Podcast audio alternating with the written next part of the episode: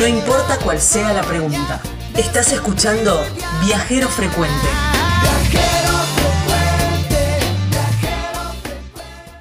¿Dónde nos vamos? Bueno, nos vamos a hablar con la viajera, ¿eh?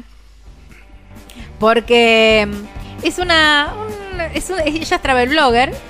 Eh, es una historia muy inspiradora, me gustó, porque no todos, y hablando de edades también, no todos arrancan a viajar eh, al- cuando terminan de estudiar o algo de eso. Porque Claro. por ahí nos pasa que dice, bueno, sí, pero ellos porque son jóvenes, porque, bueno, no, ¿sabés qué? Hay gente que arrancó un poco más adelante y me pareció bárbaro eh, poder mostrarlo. Ella se llama María José Mogilner, Mogilner, o no sé cómo se pronuncia. Eh, igual la conocemos como Majo. Eh, en sus redes sociales la encuentran como Destinos y Maletas. Y bueno, la tenemos en, en línea porque nos va a contar un poco de su historia. Hola Majo, gracias por atendernos. Hola Edgardo, hola Gaby, ¿qué tal? Bueno, ¿cómo me, me- me gustó la introducción que hizo Gabriela acerca de tu historia? Queremos conocer un poco más. ¿Cómo, y cuándo arranca esto de los viajes? Bueno, la verdad es que el gusto, la necesidad, la- las ganas de viajar eh, las tuve desde, desde que tengo memoria. Siempre digo que amaba viajar incluso antes de subirme a un avión por primera vez. Eh, pero bueno, viste que las decisiones que uno va tomando a lo largo de su vida este, se traducen después en, en consecuencias y bueno, eh, yo por diferentes motivos que no vienen al caso, me casé muy joven, tuve hijas, este, esas hijas había que mantenerlas, había que trabajar, había que hacer todos los había que que todos tenemos en la vida. Y me encontré con que estaba a unos meses de cumplir 40 años y yo no había podido eh, cumplir, valga la redundancia, el gran sueño que yo tenía de toda mi vida, que era conocer Europa. Y así fue como me autorregalé para mis 40 años. Tomé la decisión de un día para el otro, me compré un pasaje de avión y me fui sola a Europa a, los 40 años. Y a partir de entonces, bueno, ese fue un viaje bisagra en mi vida. Realmente me cambió, me cambió todo, me cambió la cabeza, me cambió los objetivos, las metas. eh, y a partir de entonces empecé a trabajar para de alguna manera poder seguir viajando y seguir conociendo tantos lugares maravillosos que tiene nuestro mundo, ¿no? Y eso es resumido bastante rápido, eh, cómo fue esto que de empezar a viajar de grande, que es, comparto como, como dice Gaby, esto no menosprecia para nada a los otros viajeros, pero digo, eh, cuando uno va cumpliendo años, quizás las obligaciones, los compromisos, Claro. los miedos, las dudas van creciendo junto con los años y es como que cada vez nos cuesta más tomar ese, ese envión, esa decisión para arrancar. Y bueno, se puede, la verdad es que más allá de la edad eh, hay que hacerlo igual. Sí, la edad no es limitante para nada, de nada de lo que quieras hacer en tu vida. Me encanta, eso es un hermoso mensaje este el que eh, nos estás regalando. Porque esto, ¿no? Lo que hablábamos también es que, eh, como vos decías, las obligaciones te van llevando y, mm, y bueno, vos demostraste que es posible, como decía Gardo, ¿no? En la edad no es limitante, pero hay que Sí. saltar eso, ¿no? Yo creo que, y vos me lo vas a saber de- de- decir mejor, Majo, en, en esto que dijo Gabriela, a veces no es que la vida te va llevando, sino que a veces es una cuestión de a qué le pones prioridad en tu vida, ¿no? Por supuesto, absolutamente. Me parece que es este, una, una, mex- una mez- mezcla de ambas cosas, ¿no? Un mix. Eh, eh, me parece que el destino lo vamos construyendo día a día nosotros con lo que Eso le claro. ponemos prioridad, con le, le ponemos foco, energía eh, y eh, de repente hay ciertos momentos en que uno tiene que eh, tomar otro tipo de decisiones, ¿no? Y escuchar un poquito más a lo que a lo que necesitas, a lo que te te Claro. manda el, el alma, el Por eso yo decía, porque siempre- si no te queda como que la vida te va llevando y en realidad es uno a lo que vos le pones prioridad, digamos. Entonces si un día decís, no, para, basta, yo, esto ya no es más prioridad en mi vida, ahora quiero hacer esto. Claro, por eso lo, lo difícil de saltar eso, ¿no? Totalmente, totalmente. De hecho, cuando vos te eh, tomás la decisión este, y tomás una decisión de esas, de las que realmente te, te- tenés la necesidad, como ese llamado que yo siempre digo, ese llamado que yo tuve en- al- pocos meses antes de cumplir 40 años, ¿no? que fue como una revelación. Incluso a mí me pasó de preguntarme, ¿por qué no hice esto antes? Claro. Eh, entonces ahí es un poco donde vos te das cuenta que, eh, que sí, que muchas veces ponemos el foco en cosas que no nos gustan tanto y que sin embargo terminamos cumpliendo con ciertos mandatos sociales que cuando vos realmente te haces la pregunta este, honesta, sincera ante vos mismo, decís, ¿para qué estoy haciendo esto? Eh, Sí. Por ahí no llegás a ninguna conclusión Sí, sí. eh, demasiado definitiva o que te conforme demasiado. Claro. Entonces, bueno, ahí justamente está el, el poder ser auténtico con uno mismo y decir, bueno, esto no lo quiero más. O, o- por ahí no, no hace falta ser tan drástico, ¿no? Yo soy un poco una persona bastante drástica, pero considero que está bueno poder eh, unificar esas dos cosas. Eh, entonces, no, no sacrificar nuestros sueños en pos de eh, un trabajo o de, o de algo que hay que hacer. A, a eso me refiero. Claro. Y bueno, esta es una pregunta muy de Edgardo, ¿no? Pero me imagino cuando vos dijiste, bueno, me voy, me autorregalo un viaje a Europa, nadie me, mm, me voy sola. No sé si no, no quisiste o no, o por ahí las circunstancias de los demás posibles compañías No, lo eligió así. estaban, o bueno, no sé, no importa. Pero bueno, esta decisión me voy sola. Por primera vez a Europa. Imagino que todo el resto, eh, estás re loca, cómo te vas a ir sola, que una mujer, que... Bueno, todo, todos los prejuicios de todos los demás te los tiraron a vos. Sí, sí, fue un poco así. La verdad que eh, primero, en realidad, me fui sola porque me nació así. O sea, nunca contemplé la, la opción de irme con alguien. No, está perfecto. Claro. me, me vuelvo, eso siempre digo que fue una revelación di- divina, o sea, es como que me bajó Claro. con claridad el mandato de decir, me tengo que ir sola, Sola. y ahí terminaba bien, sola. sí. ¿Y ¿Qué tenías? Eh, ¿Pareja? ¿Tenés pareja? ¿Tenías pareja? ¿Tenés? En ese momento no tenía, ahora Bien. sí tengo, pero, pero no, en ese momento estaba sola, pero podría haber buscado una amiga. Sí, una amiga, quizás, por eso, digo, claro. Eh, pero no, nunca, nunca estuvo dentro de la ecuación eso. Eh, y, y esto que vos me decís, eh, obviamente sí, hubo un poco de eso, tampoco demasiado, porque todo mi entorno por ahí me conoce, eh, esto que decía de, de mis decisiones quizás drásticas, lo habrán pensado, no me lo dijeron tanto. eh, pero más que nada yo reconozco que más allá de la presión externa, yo también tenía mucha presión interna. O sea, a mí el viaje ese, por ejemplo, me generó mucha culpa. culpa en dejar a mis hijas en ese momento, porque yo no tenía una pareja, pero tenía, tengo mis dos hijas que en ese momento tenían, este, 20, eh, tenían, perdón, 12 años, 14 años, más allá de que quedaban con su papá. Eso son todos también este, Modelos cosas mentales. que nos pesa. Claro. Y sí, nos pesa, ¿viste? Es decir, ¿y cómo? ¿Y dejas a tus hijas acá solas? Bueno, no, no las No, no la dejaste solas, sola. La dejo con el padre. Claro, Claro. la dejás con el padre, están bien. sí. Mirá, vos sabés Pero que. son, pero son prejuicios Sí. que uno tiene que, que enfrentar. eh, esto de viajar sola, de qué te va a pasar, y una mujer sola, y, la, y tus hijas, y todo eso. Son todas cosas que en el fondo nos pesan. Claro. Está bueno que, que cuando cambiás de observador, cuando lo mirás de otro lado, decís, no, no, no, no tiene que pesar nada, son decisiones. Mirá, yo te iba a contar que justo el- el- le mandamos un saludo grande donde llegamos en Córdoba, llegamos a Córdoba. Sí. Eh, Carlita Dionisio, la esposa de un gran amigo que ha salido acá, Diego de los Caligaris. El año pasado, con dos hijos, uno de cuatro y otro de ocho, decidió irse sola a Europa eh, con sus amigas, en un viaje que tenía previsto. Y recuerdo en el grupo de, de WhatsApp eh, comentar esto, ¿no? Decir, che, ¿cómo te va a ir sola? Sí, está fantástico. Y me acuerdo que el esposo la alentó, le dijo, hay viajes que uno tiene que hacer solo. No significa que se rompa una pareja por hacer un viaje solo.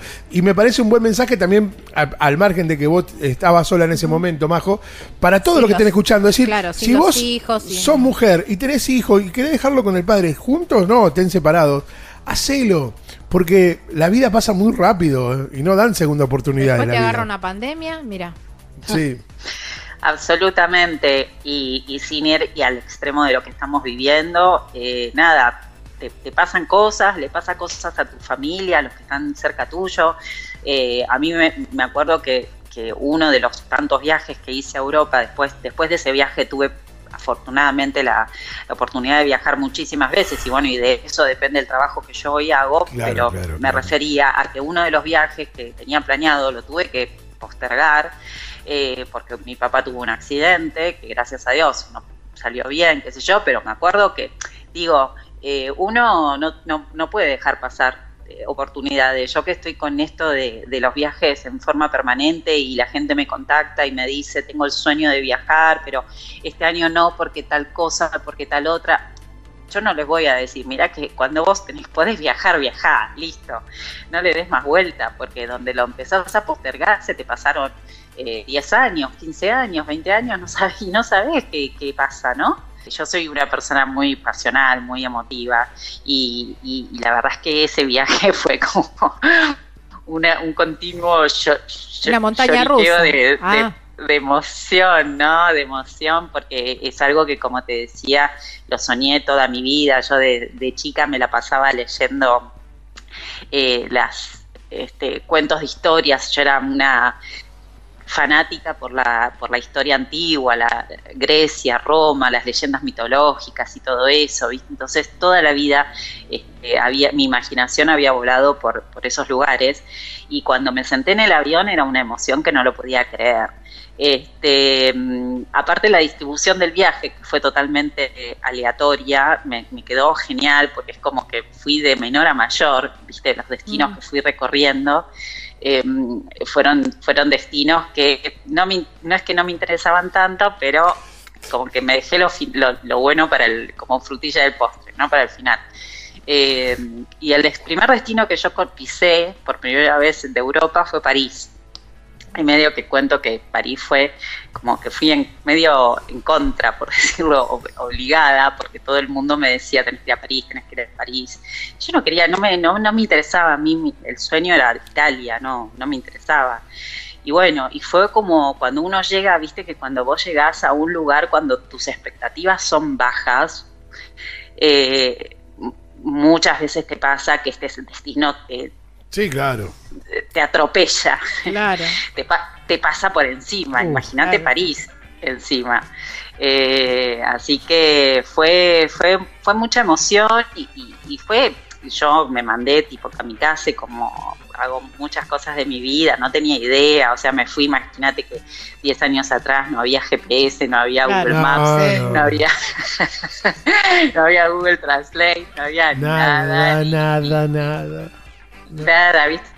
Eh, fue- Era, era otra vida, Sí, otro sí, viaje. sí, Entonces, eh, yo llegué a París y, y bueno, y así a, la- a los a los tropezones eh, empecé y, y entendí cómo funcionaba el metro y, y bueno, y así fui, la fui piloteando y nada, me mandé un montón de macanas, como siempre digo, todas las cosas que aprendí en ese viaje, Ahí está. pero Aprendiste.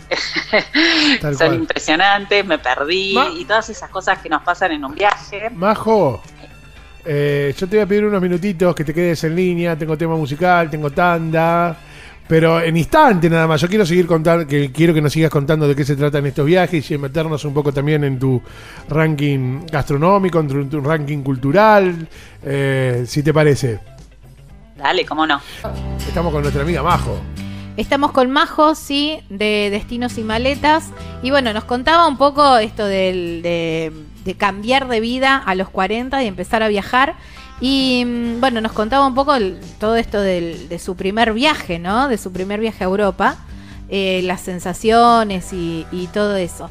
¿Y cómo, y ya estando en viaje, Majo, tomaste la decisión de decir, ¿sabes qué? Esto es- yo me tengo que dedicar a esto o fue mm, posterior?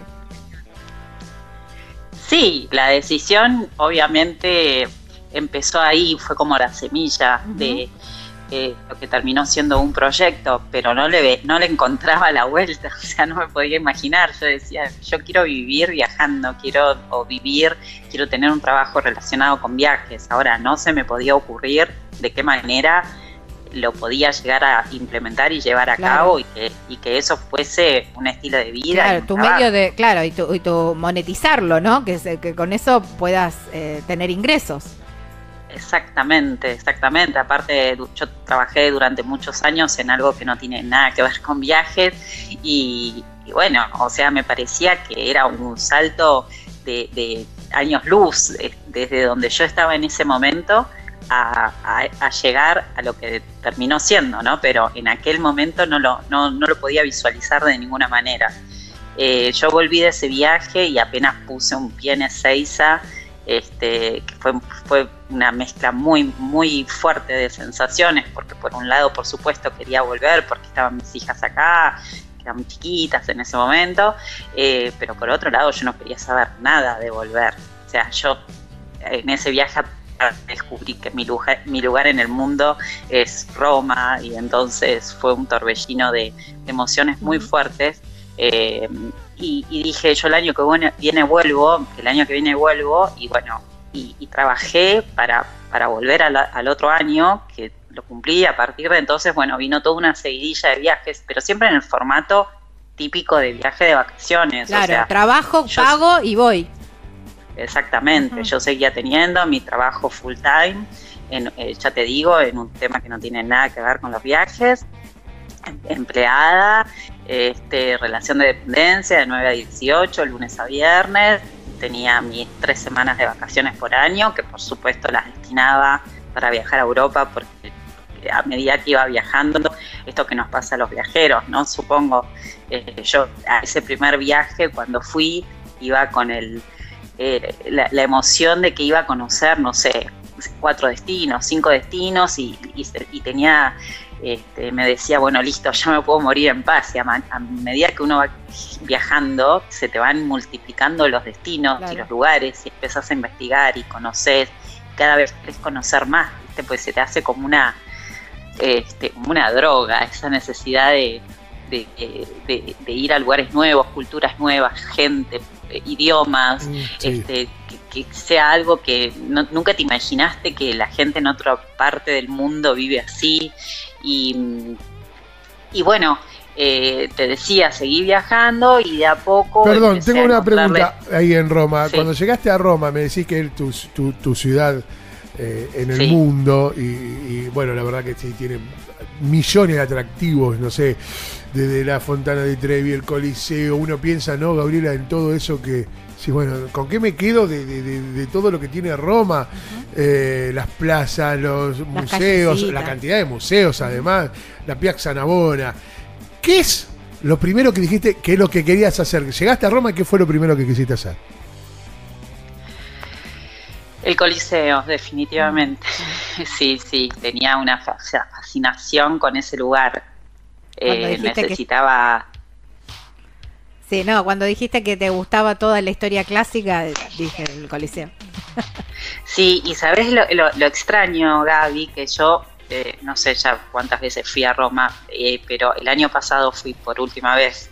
Em, y yo lo que no había hecho era entrar, viste que vos podés entrar a la arena, hay, una, hay un recorrido en el Coliseo, que tiene diferentes recorridos y hay uno que incluye la visita a las galerías subterráneas y a la arena. es una visita guiada, ¿no? Yo la, la, vez que fui a, la primera vez que fui a Roma, entré al Coliseo, pero hice una visita común.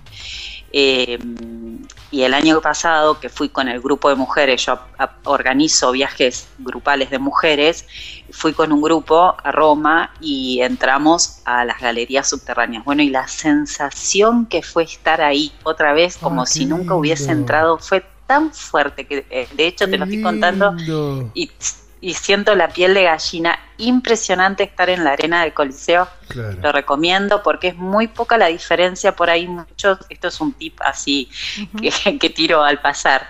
Eh, muchas veces cuando uno entra a sacar la entrada al Coliseo, eh, saca la más barata, que creo que son 14 euros, una cosa así, pero por 2, 3 euros más, no es mucha la diferencia.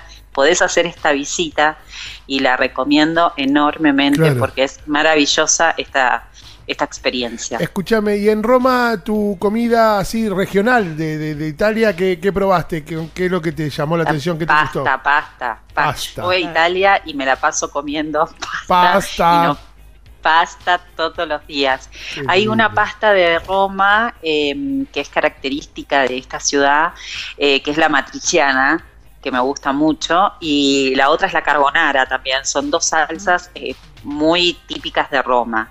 Eh, y otra que, que- que en general la puedes encontrar en, en cualquier parte de Italia y que me gusta mucho es cacio pepe, que, mm, que es esa, viste, que te ponen los fideos adentro del- de la horma de queso y la revuelven. Ay, sí. Eh, esa Es está. Ah, me, me- me gu- me gusta mucho, sí, sí, pero yo cuando voy a Italia me hago panzada de, de- de pasta y no me importa nada, Claro. no me importa nada, pero aparte viste que como uno no engorda cuando está de viaje. No, porque caminás, comerás, caminás. ¿Y, y- y la, la fontana de Trevi eh, eh, es para pedir deseos también? ¿O yo no recuerdo si- la parte, digamos... eh, Sí, hay una Claro, tradición. sí.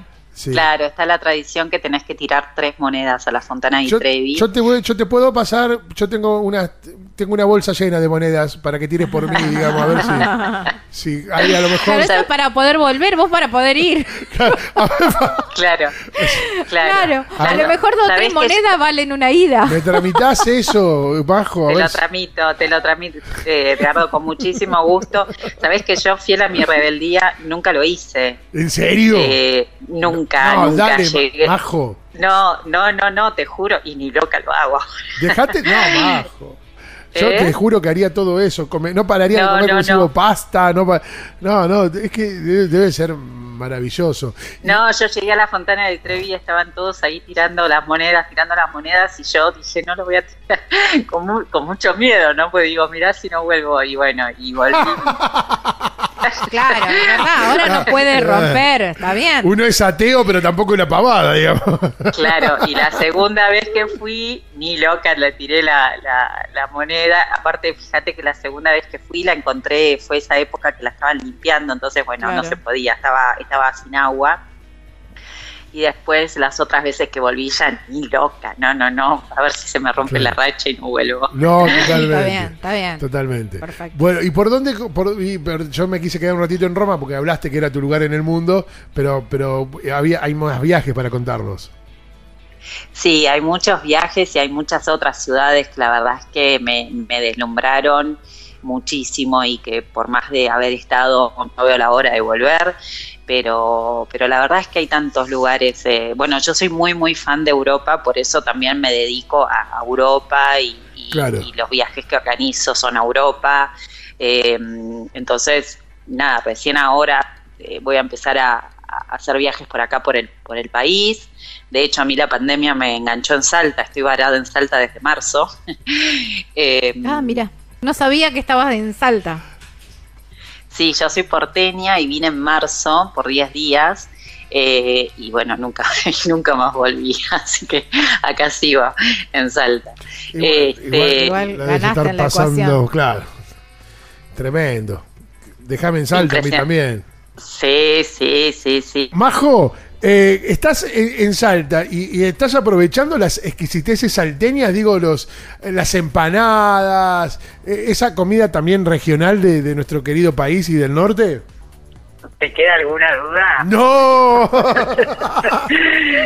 Obvio, le estoy dando las empanadas a morir. Qué, Qué locura que son las empanadas. Este, bueno, eh, durante el invierno probé algunos algunas comidas típicas, como vos decías, más que nada algunos guisos, que la verdad es que yo no conocía. Eh, y, y sí, estoy aprovechando. Acá se come asado como, como nada, viste, acá todo el tiempo asado. Así que eso también. y dulce de cayote. Ay, qué rico. Los que, el quesillo, el cuaresmillo, este, el turrón salteño, bueno, nada, obvio, todo lo que puedo pruebo porque me encanta, me encanta probar, obviamente. Sí, totalmente.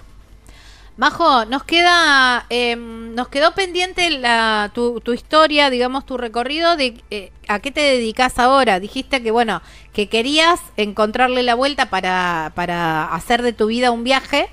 Eh, y bueno, se, seguiste trabajando eh, en tu antiguo trabajo, imagino, ya craneando y pensando esta nueva actividad tuya. Sí, totalmente. Eh, mirá, en realidad todo nació incluso de lo que me pasó a mí cuando viajé, eh, los primeros viajes. Me pasaba que a- me, me, me faltaba información, de esa información, viste, que te da un amigo, que Claro. te da alguien que estuvo, que te dice, mira, cuando estés en Roma, anda a comer a tal lado, no te pierdas, este, caminar por este barrio, eh, la mejor forma de moverse es que, que te saques el ticket del bus, o sea, viste esas, esa, eh, los detalles de la información, porque quiero decir, hoy por hoy la información gruesa está en todos lados, vos entras a internet, te metes y hay millones de blogs con ese tipo de información de qué ver en Roma, los imprescindibles, pero yo hablo de, eh, de ir más a lo finito, a lo chiquito, que para mí eso es la clave de un buen viaje, ¿no? Claro. Eh, y, y bueno, y me di cuenta, así empecé a hablar eh, con, con diferentes personas, que es como que ese tipo de información no es fácil de conseguir. Entonces,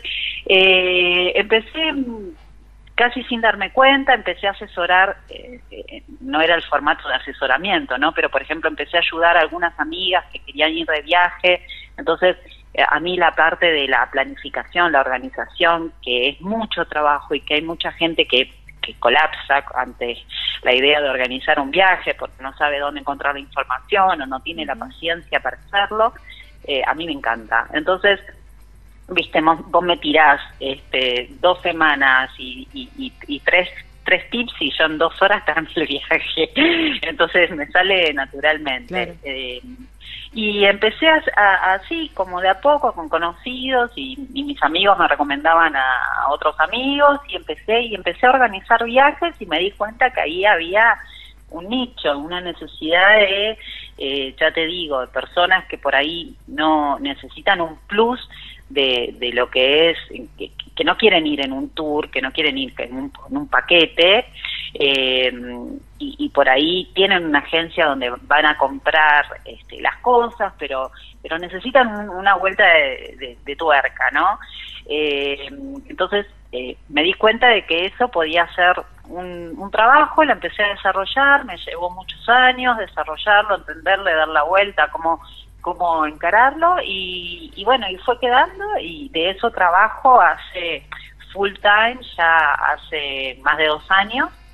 Eh, las personas me contratan para organizarle los viajes, eh, con, con toda esta información que, que yo te digo, es hacerle el viaje como un traje a medida, totalmente personalizado para ellos, incluso dentro de un mismo grupo familiar me ha tocado de algunos clientes que por ahí hay uno que quiere hacer una cosa y otro que quiere hacer otra, bueno, cómo compaginar toda esa, esa agenda eh, para cada uno y que realmente hagan el viaje que quieren hacer y no tener que amoldarse a algo eh, prearmado. Claro. Y en el medio de todo eso, además, eh, me empecé a dar cuenta de esta gran necesidad que tenemos las mujeres de viajar, que, que parece que es algo ya como parte de nuestra genética y, y que muchas mujeres este, están con esto de que no se animan a viajar sola o no quieren viajar sola, no les gusta lo que fuere. Y empecé a organizar salidas grupales de mujeres y, y bueno, y ya van dos años que hice, este año obviamente este, lo- tengo que tachar, Está por supuesto. Eh, pero bueno, ya hice varios viajes, los, lo- todos los viajes que hice hasta ahora fueron a Europa, eh, con, con mujeres, eh, mujeres solamente, grupos muy chiquititos, reducidos, porque bueno, yo viajo con el grupo y obviamente lo único que quiero es darle 100% de mi atención, así que los grupos son muy chiquititos. y también con un formato muy muy personalizado para que cada una pueda hacer lo que quiere, porque viste esto de que un grupo viste, tenés a, la que le encanta el museo y a la que ni, ni siquiera quiere entrar al museo. Entonces, este, eso hay que compaginarlo también. Eh, o tenés la que es fanática de las compras y, la, y tenés la otra que no, no le interesa ver ni un zapato. Entonces, bueno, eh, y, y, eso es lo que, esa fue la, la, forma que le encontré para poder vivir de esto y poder seguir viajando y, y sobre todo conectada con el, con el tema de viajes, porque para mí organizarle un viaje a otra persona, por más que yo no vaya de viaje, claro. de alguna forma a mí me, me, sigue conectando con eso que me apasiona y me, y me hace bien. Así la encuentran, Destinos y Maletas. Majo, es un placer conocerte y estrechar este, este contacto contigo. No será la última vez que hablemos, claramente. Bueno, cuando quieran. Sos un amor de persona para conocer y, ojalá cuando pase todo esto nos vamos a enganchar con algunos viajes tuyos. Bueno, un gusto. Beso. Muchísimas gracias por la invitación. Beso muy grande para vos y buena vida. Igualmente para ustedes. Gracias. Un beso, chao, chao. Estás escuchando Viajero Frecuente. Encontranos en Facebook como Viajero Frecuente Radio, en Twitter arroba Viajero Radio, en Instagram Viajero Frecuente Radio. Vamos a viajar, si no es ahora, ¿cuándo?